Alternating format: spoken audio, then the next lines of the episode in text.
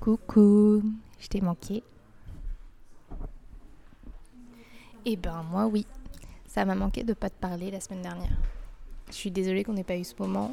Euh, on avait enregistré un, épisode avec Adèle la veille de son départ. Mais comme la journée avait été longue, euh, on s'est posé dans le micro à, je pense, vers 2h du mat. Et donc l'enregistrement était un peu mou. D'autant plus que j'ai pas trop aimé ce qui en est ressorti. Donc plutôt que de publier quelque chose à tout prix, ben, j'ai préféré juste sauter la semaine dernière pour me concentrer sur euh, celui-là. Alors, euh, j'ai l'air d'être vachement calme parce qu'en fait j'enregistre dans un café où personne ne parle. Donc je suis un peu gênée. Euh, tout le monde est un peu sur son téléphone. C'est un peu comme si c'était genre un espace de travail ou un espace, je sais pas, juste calme. Parce que les gens murmurent un petit peu pour se parler entre eux. Ou alors ils sont tous sur le téléphone, mais en tout cas ils font pas de bruit. Donc bah, je pense que je vais prendre confiance un peu au début, mais là je suis un peu euh, ah je veux pas parler fort. Mais voilà, sinon j'ai mon café, enfin mon café, mon milk tea à côté de moi. Voilà, c'est du thé au jasmin avec euh, du lait dedans, c'est délicieux. Avec des glaçons évidemment, parce que je l'ai pris glacé, et il y a une sorte de pudding euh, à la mangue dedans. Donc ça fait un mélange délicieux et, et, j'avais déjà connu ce café en m'y perdant et en y allant une première fois et ça avait été super bon. Du coup, je suis revenue. Je pensais pas que ce serait aussi calme. Mais en fait, c'est surtout parce que j'ai fait une première prise dans un autre café où j'aime bien aller parce qu'ils font du bon matcha. La prise c'est bien faite, mais euh, voilà, y il y avait de la musique, il y avait beaucoup de monde parce que c'était dimanche et donc euh, ça rend, ça passe, mais c'est pas super super. Donc voilà, donc là je me suis dit bon bah ici c'est plutôt calme, peut-être trop calme, donc on va le refaire. Pourquoi je me suis mise dans un café, c'est parce que là du coup je dors en dortoir. Je suis encore euh, au Vietnam à Hanoï, mais je suis en dortoir et donc du coup bah pas simple d'enregistrer dans un dortoir où il y a 12 autres filles. Bon, même si tous les lits sont pas pris, mais je veux dire il y a du passage et j'ai pas envie de gêner, surtout que ça me prend toujours un peu de temps d'enregistrer. Donc j'ai préféré venir dans un café, ce que je trouve chouette parce que comme ça je pourrais faire des pauses où je boirais euh, ma boisson, où je suis entourée d'autres personnes et donc euh, je trouve ça cool. Autrement cool quoi. Je voulais commencer déjà cet épisode par te remercier de ton soutien et pour le temps que tu consacres à Gigi.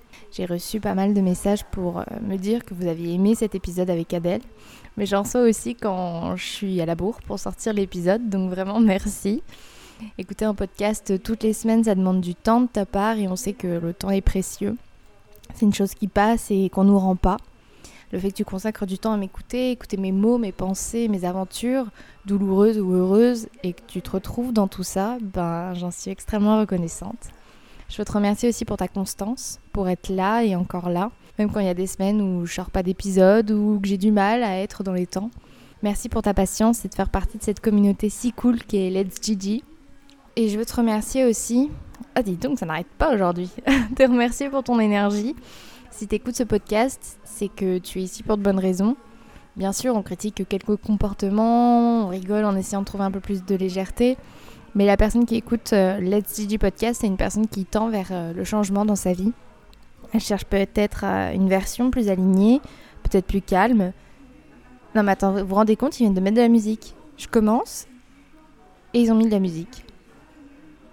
Bref, peut-être qu'elle cherche un moyen pour se faire entendre ou juste se trouver elle-même. C'est pour ça que je pense que t'es pas là juste parce que t'es mon amie et que c'est sympa de suivre mon parcours toutes les semaines. Mais je pense que t'es une personne très spécifique et unique, très consciente de à qui tu prêtes ton attention et aux énergies que tu laisses entrer et graviter autour de toi. Je pense que si tu m'écoutes toujours, euh, c'est que tu es ce genre de personne. Et même si on n'est pas encore beaucoup par ici, on peut que attirer de bonnes personnes. Pas seulement ceux qui veulent se marier en entendant ma dernière anecdote à Hanoï, ce qui est complètement ok hein, aussi. J'écoute aussi des podcasts pour ça. Mais je trouve que Gigi nous donne un espace très intime où on peut parler de certains sujets qui nous touchent profondément. Bref, si t'es toujours là, c'est que t'es mon type de personne et j'adore l'idée d'être entourée par des personnes comme toi, si bienveillantes et éveillées. Donc merci pour ton énergie car sans elle, je me sentirais pas assez à l'aise pour aborder certaines thématiques. J'aurais pas la confiance que j'ai avec toi. Euh, quoi d'autre Quoi d'autre Merci aussi pour ta curiosité, parce que quand tu arrêtes d'être curieux, tu perds l'envie d'apprendre et d'écouter des points de vue qui sont différents des tiens. Tu rentres alors euh, dans cette monotonie et tu commences à vivre un peu en pilotage automatique, alors merci. Et j'aimerais que tu puisses reconnaître tout ce que je viens d'évoquer Parce que si tu écoutes ce podcast, c'est que tu as tout ça en toi. Tu as cette ouverture d'esprit, tu as cette curiosité, tu as cette envie de plus, tu as cette soif d'apprentissage et c'est courageux. J'espère que tu en as conscience euh, bah, d'être tout ça à la fois. Aujourd'hui, c'est un épisode un peu spécial parce que c'est le premier de l'année où je suis seule. Donc un peu mon premier épisode de l'année. Adèle est rentrée en France et il y a beaucoup trop de choses à dire sur ces semaines ensemble. C'était notre premier voyage ensemble et ça s'est senti. On est passé par des phases assez compliquées parce que l'une comme l'autre, on a beaucoup eu de mal à communiquer. J'appréhendais aussi beaucoup ces retrouvailles à la base, tu le sais, je te l'en avais déjà parlé. Parce que je suis en train de faire un vrai travail sur moi-même, je suis en phase de changement. Et Adèle, elle représente un peu tout ce qui me ramène à l'état de moi-même que j'ai laissé à Paris avant de partir. Assumer les changements qui s'opèrent en moi et en être fière, bah c'est pas facile. Je me suis clairement laissé dépasser et c'est ce dont on va parler aujourd'hui. On va parler du syndrome du bon enfant, celui qui agit comme on veut tous qu'il agit. On va parler du syndrome de l'éponge aussi, quand tu te comportes en fonction de comment l'autre se comporte avec toi. Et on va surtout parler du nom. De ce nom qui ne nécessite pas une explication, une justification. Le nom, c'est un mot qui est très très très dur à prononcer. Et pour moi, il y a un peu deux noms. Il y a celui où je dis non à quelqu'un, à quelque chose, à une situation, à une opportunité, à une conversation, à une amitié ou à une autre relation. De toutes ces fois où un non est sorti de moi et combien ça m'a coûté que ce nom sorte et combien de fois j'ai voulu expliquer ce non ou le justifier. Et après, il y a une seconde partie qu'on voit pas beaucoup parce que je vois très peu de contenu aborder ce sujet. C'est quand on me dit non à moi à ces espoirs qui se sont effondrés, ces déceptions qui m'ont fait face et à ces fois où les gens m'ont dit non. Je suis quelqu'un qui réfléchit analyse beaucoup, tu le sais maintenant. Et donc j'essaie de comprendre les rejets et à quoi ils servent à l'instant T. Le rejet c'est quelque chose qui est propre au genre humain, il fait mal et on a l'habitude de le prendre très très personnellement. Alors qu'il y a tant de choses qui ne sont pas de notre sort où on ne peut pas avoir le contrôle. Il y a beaucoup de noms qu'on reçoit mais qui n'ont rien à voir avec nous-mêmes. Alors j'aimerais qu'on en parle aujourd'hui pour peut-être donner une nouvelle forme à ce nom. Ce qu'on essaie de faire à travers de chaque épisode, c'est de reprendre le pouvoir sur la narrative de ce qui tourne et retourne dans notre tête. Je trouve que le nom, il a eu pendant trop longtemps une trop grosse place dans ma façon de penser et de voir le monde. Il te place dans une insécurité qui est permanente. Non, je suis pas assez bonne. On m'a dit non parce que mon travail est mauvais. On me dit non parce qu'on s'entend pas bien, parce que je suis pas assez belle ou pas assez drôle ou même parce que j'ai pas assez d'argent. Le non et le rejet, c'est une expérience qui est humaine, qu'on partage tous. Mais pour déconstruire tous ces schémas qu'on nous enseigne depuis des générations, faut lever le tabou sur ce non et tu vois, je trouve que quand on parle de son contraire, le oui, euh, lui, il est toujours le bienvenu. Dis oui à cette opportunité, dis oui à ce nouveau travail, dis oui à cette nouvelle relation, à cette nouvelle amitié. Mais je trouve que tu vois que le oui, il est survalorisé parfois par rapport au non. Il est glorifié, tandis que le non, il est euh, bah, pestiféré. Mais le non, il peut être tout aussi beau, il peut être aussi puissant, aussi important, aussi égal qu'un oui. Donc aujourd'hui, on va parler du non, donc pas dans sa forme négative, mais de plutôt comment on le traverse et comment il nous sert reconnaître toutes ces choses qui sont nées grâce au nom. Bon bah on a du pain sur la planche, hein Mais avant tout ça, c'est l'heure d'une gorgée et de la minute reconnaissance. Ah Cette semaine, je suis reconnaissante de beaucoup de choses. D'avoir repris mon habitude de réécrire dans mon carnet quotidiennement. J'ai vraiment délaissé cette pratique au Sri Lanka. J'ai dû écrire à peine 5 pages de tout le mois de décembre. J'avais peur d'abîmer ce carnet qui est pas très très solide et qui s'abîme de plus en plus face aux intempéries d'un voyage en sac à dos. Euh, de jour en jour, il va de moins en moins bien, mais malheureusement, j'y peux rien. Mais au moins, il est taché de mes mots et ça, ça me fait du bien. Ce sur quoi je dois bosser, c'est que je dois mieux définir mes limites et surtout mieux me protéger. Ces semaines avec Adèle, elles m'ont complètement bouleversée, mon rythme de vie, de sommeil, et ça a eu un impact sur mes batteries. Quand elle est partie, euh, j'étais à plat quoi. Il m'a fallu quelques jours d'off complet pour m'en remettre et c'est pas sain. Donc il faut que je fasse attention à ça et que je m'écoute plus. T'es prêt? On y va? Alors c'est parti pour ce nouvel épisode de Let's Glow Girl. Et hop, une petite gorgée. Vous êtes bien sur la messagerie du karma. Laissez-moi un message après le. Ouais, c'est moi. Mec, tu me saoules tellement. Tu m'emmerdes.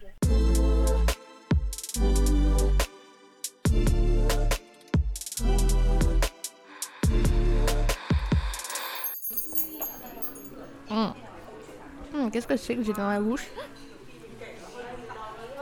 J'ai aucune idée de. ce- On dirait un coquillage. La vérité, on dirait un coquillage. Il y a des coquillages dans mon bubble tea. Non, je- ok, bon. Je vais le mettre à côté.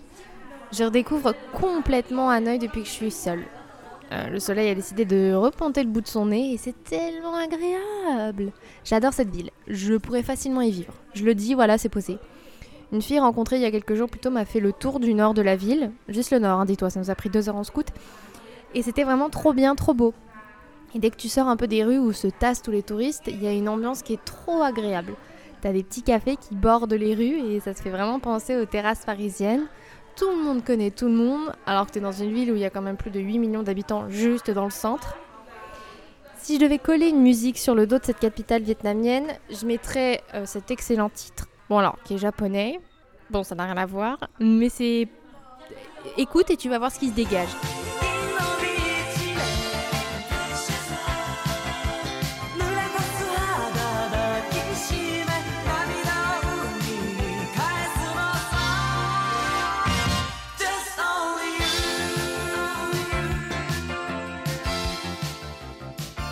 Tu vois ça Tu vois ce mood là? Bah c'est frais, c'est coloré, t'as le smile, t'as même envie de danser, tu vois. Bah c'est l'effet que me fait cette ville. En arrivant sous la pluie, je me souviens avoir pensé, c'est pas dingue par ici. Mais je suis vraiment contente de de pouvoir rester quelques jours en plus. Oh, et Dieu, ce qu'on y mange bien J'ai jamais aussi bien mangé que dans ce pays. Tous les jours est une découverte culinaire et ce n'est jamais la même chose. Il y a de tout, autant de sucré que de salé. Et le must, euh, c'est leur boisson. Tout c'était à base de lait et les matchas, mais j'en parle même pas. Si t'aimes le matcha, mais viens au Vietnam. Pour 1 euro, t'as ton ice matcha avec tes petites perles blanches là. C'est un délice. On en a même goûté une fois avec du pudding de matcha, mais c'était mais, mais c'était merveilleux. Et là, je viens de euh, manger des popcorn au matcha, mais en fait, ramener tout ça chez nous. Par contre, euh, tu sens l'histoire révolutionnaire et communiste. hein. dans les artères principales, t'as le drapeau rouge qui orne chaque lampadaire, t'as des statues de révolutionnaires qui triomphent sur les grandes places, et euh, aussi t'as juste un ancien président qui est momifié, à qui tu peux aller rendre visite. Ils sont trois dans le monde, hein. un président vietnamien, un chinois et Lénine. Ça te donne un peu une idée. Mis à part ça, c'est une ville qui est plutôt normale. Euh, les gens sortent boire un verre le soir après le travail. Ils font du sport sur les quais. Ils conduisent leur scooter dans tous les sens. Ah non, putain, ici, il trop drôle. Ils teignent leurs chiens. Les chiens ici, ils ont des têtes roses, des oreilles oranges. On en a vu un avec Adèle, il avait carrément des sourcils. C'était un chien au poil clair, tu vois. Et il avait deux grosses barres noires sur sa frimousse. Et ça lui donnait un air méchant. Alors qu'on parle d'un caniche, quoi. enfin bref, ils vont trop loin, mais c'est trop marrant. Il y a trop de choses dont j'ai pu me rendre compte aussi en étant seule. J'ai vraiment vécu mon expérience avec Adèle différemment. J'ai essayé au maximum de rendre son expérience ici agréable, puisqu'elle a fait le chemin pour me rejoindre. Donc j'ai planifié le plus de choses possible en essayant de pas trop en faire parce que ça reste des vacances aussi pour elle. J'ai géré notre argent et en fait j'avais continuellement l'impression de pas bien faire, de pas en faire assez, tout en essayant de compenser aussi le fait que je puisse pas trop en faire non plus à cause de mon pied. Je sais pas si je suis très claire ou si tu vois, mais il s'est avéré qu'on n'avait pas du tout la même vision de ce voyage, qu'elle s'attendait à voir d'autres choses et vice versa. Et j'ai surtout pris chaque remarque qu'elle me faisait personnellement. Et j'y voyais mon échec. Je me suis mis en fait beaucoup trop la pression et ça m'a épuisée. Lorsqu'on est enfant, on nous apprend à être gentil, serviable, à jamais contester les règles et à jamais se rébeller ou à jamais prendre la parole, d'être le bon enfant. C'est quelque chose qui s'observe assez chez moi dans ma façon de me comporter avec les gens que j'aime et qui prennent de la place. Je laisse occuper cette place sans rien dire, je m'efface, jusqu'à ce que j'explose et que j'active le mode bad mom. Petite, et je pense que j'aurai l'occasion d'en reparler sans doute dans un autre épisode, ma sœur a pris beaucoup, beaucoup, beaucoup de place au sein de la vie de famille. Encore aujourd'hui, parce que ma sœur vit avec ma mère à l'étranger, quand je les rejoins, il me faut toujours un petit temps d'adaptation pour essayer de retrouver ma place de fille et de grande sœur. Et mais souvent, mon seul moyen pour attirer l'attention, en tout cas quand j'étais plus jeune, c'était de mal me comporter. Alors attention, hein, pas au point d'avoir un casier judiciaire, tranquille. Je partais toute l'après-midi sans que personne ne sache où j'allais. Je rentrais tard, je piquais des fringues dans le placard de ma mère et je mentais beaucoup. Voilà, j'étais une menteuse. Mais jamais je suis rentrée bourrée ou défoncée à la maison, euh, tout simplement parce que j'ai eu ces premières expériences une fois que j'avais quitté le foyer familial. Le max que j'ai dû faire en mode mauvaise fille, c'est un piercing à l'oreille, quoi. Ah si, ah si, si, ah si, il faut que je vous en parle parce que sinon j'ai encore euh, ma mère qui va m'appeler. Oui, mais là tu en as pas parlé. Voilà, donc là j'en parle parce qu'elle m'a déjà fait ce coup-là. Oui, mais toi t'es pas un ange non plus, t'étais difficile. Alors voilà l'expérience qu'elle va me ressortir. T'as séché un cours de danse pour passer la soirée avec un garçon et c'est ma copine qui vous a surpris. Ouh, je sais pas qui c'est la plus vilaine entre ta copine la balance et moi. Mais sinon, euh, j'ai plutôt un tempérament qui veut pas attirer l'attention. Je suis discrète, je me tiens droite, je suis gentille, serviable et surtout, surtout, j'essaye de continuellement rendre service. Je dis jamais non à mes proches et j'essaye toujours de faire en sorte de les gâter par des cadeaux, des expériences, des moments pour rendre nos rencontres euh, cool. En tant qu'adulte, ce syndrome bon enfant, il se traduit par la volonté de toujours faire plaisir aux gens ou de s'épuiser au travail, de donner euh, toute son énergie et d'enfermer ses émotions, ses sentiments pour le bien des autres. Parce que, en fait, enfant, tu as été conditionné pour ne pas décevoir. Et décevoir l'autre, c'est une idée pas qui me hante quotidiennement, mais qui j'y pense beaucoup. Euh, dès que je vois quelqu'un, dès que je suis en contact avec quelqu'un, mon objectif c'est de ne pas le décevoir. Alors que pourtant mon comportement prouve que je pourrais en avoir mais rien à foutre. Je me barre quand j'en ai envie, je suis la plus tatouée de la famille, je fais mes propres choix et je vis mes expériences de mon côté. C'est moi là qui suis en Asie toute seule. Hein. Et pourtant, je suis conditionnée à faire ce qu'on attend de moi et à ne pas décevoir. Et donc, dire quand quelque chose me dérange, quand quelque chose me tracasse, je sais tout bonnement pas faire. Avec des inconnus, euh, c'est plus facile mm, parce que j'ai pas de compte à leur rendre. Mais avec mes proches, euh, j'essaye de plus en plus, hein, mais c'est dur. Et alors quand en face, je me sens pas écoutée, sans demander à être comprise, hein, mais juste qu'on me laisse pas un espace où je peux me livrer et extérioriser sans être jugée ou comparée, ça me met hors de moi. Euh, et alors je deviens cet être méchant que j'arrive pas à voir dans un miroir. Et je sais être méchante, j'ai la remarque méchante facile. J'ai eu de très très bons modèles à la maison, donc je sais faire. Mais je déteste être comme ça et je déteste euh, ne pas m'en rendre compte et qu'on soit obligé de me le faire remarquer. Je tiens à m'en défaire, hein, mais ça requiert un énorme travail de ma part. Et je viens de le dire, hein, si en face je me sens pas assez sécure pour m'exprimer, euh, j'y arrive pas quoi. J'ai pas su imposer mes limites avec Adèle, ce qui m'a conduit à pas être un ange.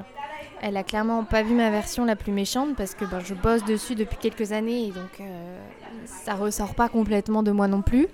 Et puis en plus, je sais qu'elle fait du mal et j'ai pas envie de faire de mal à qui que ce soit. Et parce que j'ai aussi une putain de blessure de Roger qui aime bien se réouvrir de temps en temps, j'ai tendance à me comporter de la façon dont les gens se comportent avec moi. Comme si j'étais un reflet d'eux-mêmes. Mais du coup, dans ce processus, ben je fais du bien à qui? Ni à l'autre, ni à moi-même. Imposer mes limites et donc dire non, euh, c'est quelque chose qui est très très difficile pour moi. Et c'est d'autant plus difficile quand je suis avec des proches, des amis ou ma famille parce que ça me coûte vraiment. Ça me coûte de dire aux gens de ma vie que je peux pas les accompagner, que je peux pas les rejoindre, que je peux pas les aider, que je peux pas les écouter parce que c'est pas ma priorité à ce moment-là.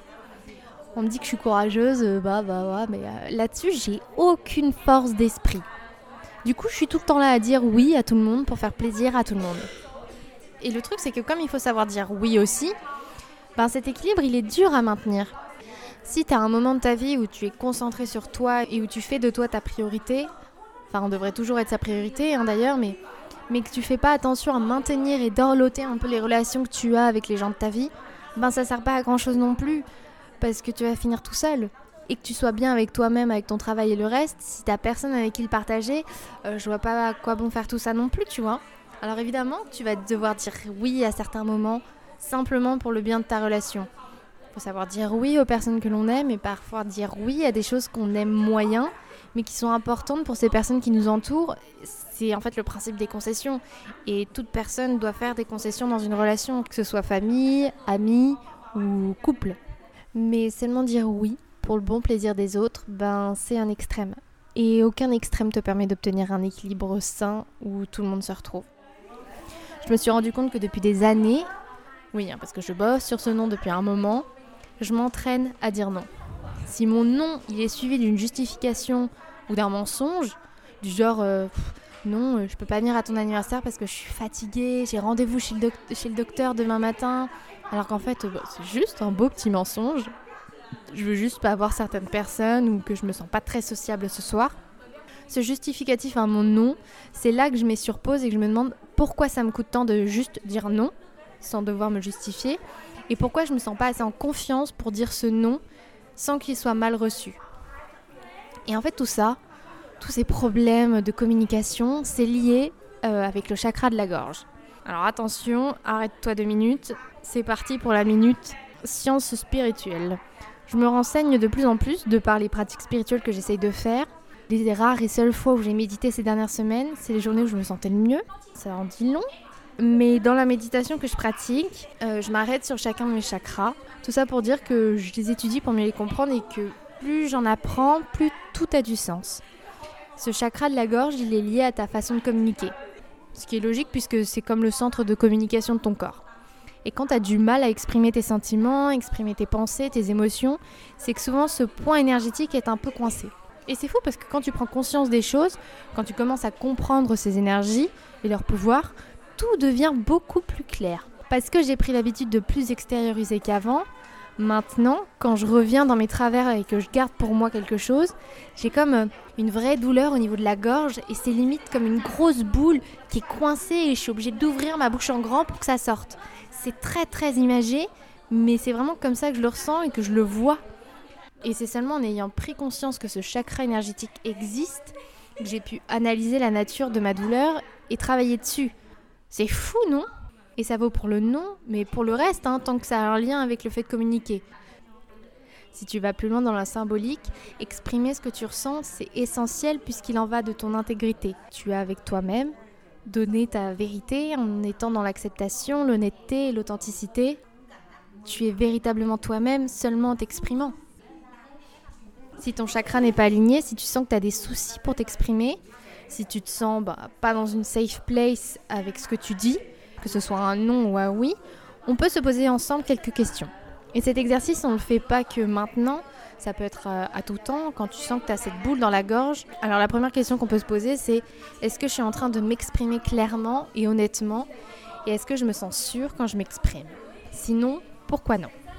On peut aussi se demander, est-ce que je suis en train de partager quelque chose en train de communiquer un message de la façon adéquate ou est-ce que je reste silencieuse parce que ben, je cache quelque chose et que je veux surtout pas attirer l'attention? C'est marrant parce que ben, je vais te dire un truc que j'ai jamais dit à personne, genre personne, c'est que euh, ça m'arrive de bégayer. Euh, je bute sur un mot et je recommence ma phrase. Et je me suis rendu compte que presque à chaque fois, c'était dans des moments où j'étais pas très à l'aise où je dois parler de sujets que je maîtrise pas trop trop, ou alors quand je suis entourée de personnes qui peuvent m'intimider, ou une personne qui m'intimide, c'est euh, quand je perds mes moyens et que je perds confiance. Et je déteste faire ça parce que je trouve que ça me rend bébête. Mais ça m'arrive. C'est pas un bégaiement euh, en mode vrai problème où euh, je suis allée chez une orthophoniste et on a réglé le souci ou c'est neurologique ou je sais pas quoi. Moi, c'est vraiment quand j'ai pas assez confiance en ma parole, en ce que je dis, eh ben je bute. Parce que c'est comme si on m'avait collé cette étiquette de bébête et que ce bégaiement, il résulte de cette étiquette-là et qui me, et qui me suit, tu vois, qui me colle. Alors j'ai développé le besoin de, de beaucoup me taire. Je suis assez silencieuse parce que j'ai souvent peur de dire quelque chose qu'il faut pas ou de mal le dire et qu'on se moque de moi. Et parce que j'ai aussi appris avec le temps à m'exprimer sur ce que je ressentais et à prendre confiance en mes mots, ce bégaiement, il a un peu disparu. Il revient de temps en temps, mais il est beaucoup moins présent qu'avant. D'ailleurs, je t'en parlais avant, mais à travers le prisme de la créativité, on peut se demander si j'ai ou si tu as un espace où tu peux exprimer ta créativité et où tu es inspiré pour communiquer. Parce que je pense que la créativité, comme on veut bien nous le faire croire, ça s'arrête pas juste dans le fait de créer quelque chose. Le créatif, c'est pas seulement celui qui peut faire une vidéo, qui peut faire un son ou peindre un tableau, faire quelque chose avec ses mains. Pour moi, ça va beaucoup plus loin. C'est aussi lié à ta façon de voir le monde. Euh, c'est lié à comment tes idées, tes émotions prennent forme. Lié à comment tu peux imaginer ce qui est invisible. Et donc c'est aussi lié à ta façon de communiquer. Est-ce que tu es créatif quand tu choisis d'employer ces mots plutôt que d'autres pour exprimer ce que tu ressens. Est-ce que tu es créatif dans ta façon de résoudre un problème. Est-ce que tu es créatif dans ton autocritique et dans la manière d'arriver à ces conclusions. Tout ça en fait pour moi, c'est un mécanisme de création. Et donc avec cette idée que se demander si tu as l'espace, un lieu où tu peux exprimer ta créativité, honnête et authentique pour toi, à l'inverse aussi, on se demande si est-ce que toi, tu offres cet espace qui permet aux gens autour de toi, qui comptent pour toi, d'exprimer leur créativité, d'être honnête et authentique pour eux? Par exemple, et je pense qu'on s'est vraiment tous retrouvés dans ce cas de figure, quand tu parles politique avec des amis ou de la famille et que vous n'êtes pas d'accord. Vous êtes genre euh, à des bords différents. Et c'est tout à fait ok de ne pas être d'accord avec l'autre. Chacun a sa façon de penser, ses arguments, son expérience. Mais du coup, est-ce que tu lui donnes l'espace d'expression auquel il a le droit et auquel tu as le droit aussi si c'est à toi de parler? Tu peux pas lui sortir euh, non mec désolé, euh, tu racontes que des bêtises, t'es trop radical et je veux pas du tout avoir cette conversation avec toi. Tu peux écouter tant que l'autre n'essaye pas à tout prix de te convaincre. Ça pour moi euh, c'est relou. Mais parce que c'est ton ami, t'as une sorte de, je trouve, hein, de responsabilité à lui donner un espace de parole sûr, de confiance où il peut bien se sentir et s'exprimer pleinement. Mais attention, hein, c'est dans les deux sens. Si l'autre te laisse pas en placer une, il y a peut-être autre chose à remettre en question. Tout ça, c'est des petites questions que tu peux te poser de temps en temps. Ça fait du bien et ça te permet de voir dans quel état est ton chakra de la gorge. Ma grande difficulté à dire non, notamment à mes proches, elle est liée au fait que j'ai peur qu'on ne m'aime plus si je dis non. J'ai toujours ce truc de me dire euh, que si je dis non à une copine, à un proche, pour un service, pour l'aider sur un truc ou pour juste donner mon avis, ben on va me tourner le dos. Et je pense que c'est aussi lié à, à plein de mini-traumatismes où on a pu me dire à plusieurs reprises non, je me fiche de ce que tu penses. Et en fait, toutes ces fois où je les ai entendus, ça a comme laissé des traces en moi et invalidé mon avis, mon opinion. Mais depuis quelques mois, parce que j'impose davantage mes limites, j'ai de moins en moins peur de dire non parce que je vois le positif qui peut engendrer. Non, je suis pas d'accord et j'ai pas à me justifier. Non, je veux pas te voir en ce moment parce que je ne peux pas, sans en dire plus. Et plus je refuse de me mettre dans certaines situations en disant non, plus je me sens alignée et authentique avec moi-même.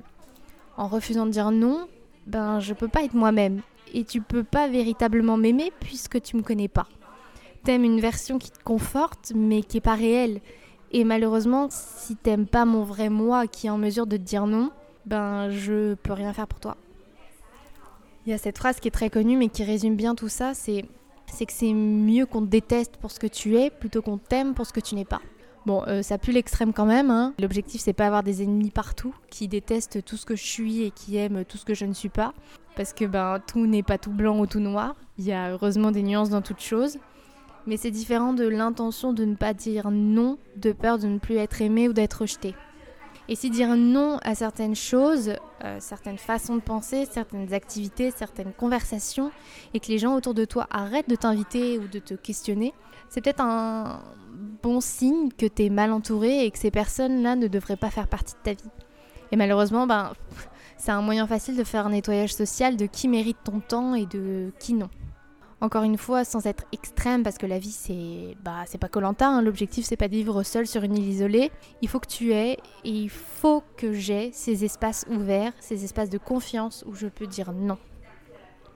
Et plus on va dire non, plus on va travailler ce muscle du non, et plus il sera facile pour nous de le dire. Plus on sera honnête et authentique, et plus on brillera dans toute notre splendeur. Ah, je sais pas toi, mais moi j'ai hâte. mais c'est rien à côté du non qu'on peut recevoir, qui lui est douloureux et difficile à accepter et gérer. Cette année, j'ai reçu beaucoup de non. Non, vous ne pouvez pas faire plus. Non, la chirurgie ne réglera pas le problème. Non, vous ne pouvez pas travailler pour le moment. Non, vous ne pouvez pas gagner plus d'argent. Euh, non, pour ce soin, vous ne serez pas remboursé. Non, je ne vais pas me battre pour toi et cette relation. Non, je ne veux plus te parler. Non, cette relation n'est pas ma priorité ou tu me donnes pas ce dont j'ai besoin. Ou juste, euh, ben non, tu n'es pas assez importante pour que je te place comme une priorité dans ma vie. Tout ça, ça fait mal et tout ça, c'est difficile de ne pas le prendre personnellement. Mais parfois, il y a des situations, des personnes qui étaient compatibles et qui ne sont plus. Et autant c'est bien d'avoir la capacité de se remettre en question, autant ça peut aussi ne pas venir de toi. T'as pas un contrôle sur tout et tout le monde qui pourrait te permettre de recevoir que des oui à ton passage. Tu es idéal, mais tu n'es pas ou n'es plus son idéal. Ça n'enlève rien à la valeur que tu as, qu'il ou elle a. C'est juste des chemins qui se séparent et c'est pas bien grave. Et si des noms, on va s'en prendre et s'en reprendre dans la figure, va y avoir aussi beaucoup de oui, des tonnes et des tonnes de oui. Et sans doute le oui de personnes qui seront davantage en harmonie avec nous. Tu seras son oui, tu seras son option numéro une. Et donc, à placer le nom dans un mood positif, ça rend le truc un peu plus magique. D'autant plus que ça joue un grand rôle avec ton estime personnelle. Parce que quand on te dit non, bah, tu le prends direct en plein cœur. Parfois, ça peut te le briser. Ça nous blesse et ça touche notre estime. On détermine notre valeur en fonction de cette opinion et même de cette décision et c'est destructeur de ouf. Rien ne devrait jamais toucher ton estime personnelle, celle que tu te promets à toi-même. Savoir dire non et savoir le recevoir, ça a autant de sens que ça te protège de personnes qui restent avec toi sans t'apprécier vraiment, mais qui préfèrent être mal accompagnées que de rester tout seul. Ils sont pas méchants, hein, juste ils ont peur de se retrouver avec eux-mêmes.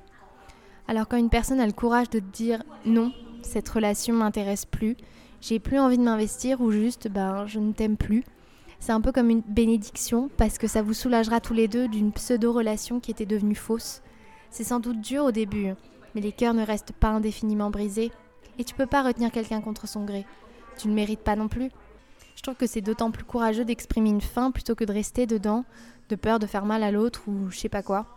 Tu te fais du mal et tu fais du mal à l'autre dans tous les cas, puisque t'es pas honnête et authentique. Tu perds ton temps, tu fais perdre du temps à l'autre, et Dieu sait que le temps n'en a pas assez. Mais encore une fois, très peu de noms sont personnels. Ils résultent souvent de milliers de facteurs dont t'as même pas idée. C'est ce que j'ai appris dernièrement, que si on te dit non maintenant, peut-être que c'est juste pas le moment. La beauté du non, c'est que c'est pas figé, c'est tout simplement pas le moment. C'est grâce au nom que tu peux apercevoir les messages de l'univers, de la chance, de ce que tu veux, de ce en quoi tu crois, mais qui te dit que tu n'es pas encore prêt ou prête à vivre ça, que tu n'as pas encore l'infrastructure, les moyens, l'expérience pour vivre ce rêve ou ce désir. Mais un non ne veut pas dire jamais. Mon accident a été un non, tu vois, typiquement. Un non de l'univers. Non, ce n'est pas ta voix. Alors par contre, je suis pas encore sûre de ce qui est vraiment ma voix, mais si j'avais continué sans prendre en compte ce message, euh, je serais pas au Vietnam, assise dans un café en train de t'enregistrer ces mots. Je serais pas la même personne sans ce nom. Donc, est-ce que ce nom m'a sauvé de moi-même? Peut-être bien. Cette semaine, et grâce à Adèle, j'ai appris que j'étais pas responsable du bonheur des autres. Pas dans le sens caritatif évidemment. Euh, je pense que de tes choix d'action peuvent toujours résulter le bonheur d'autres qui sont dans le besoin. Mais je suis surtout pas coupable de leur déception. On peut exprimer ses émotions sans crainte du jugement ou du rejet tant qu'on est bien entouré et accepté. On peut choisir de dire non quand on n'en a pas envie et oui quand on le souhaite. On peut choisir ce qui convient le mieux pour nous-mêmes sans culpabiliser de nous rendre heureux. On peut être nous-mêmes et grandir sans nous conformer aux attentes des autres. On peut aussi être ce bon enfant pour nous-mêmes et arrêter d'être dirigé par les autres. On reprend le contrôle quoi et on s'aligne. Si t'es resté jusqu'à la fin de cet épisode, j'espère qu'il t'a fait du bien et que tu peux être fier de toi dans être là où tu en es. Euh, donc je pense qu'on peut tous s'offrir un petit sourire.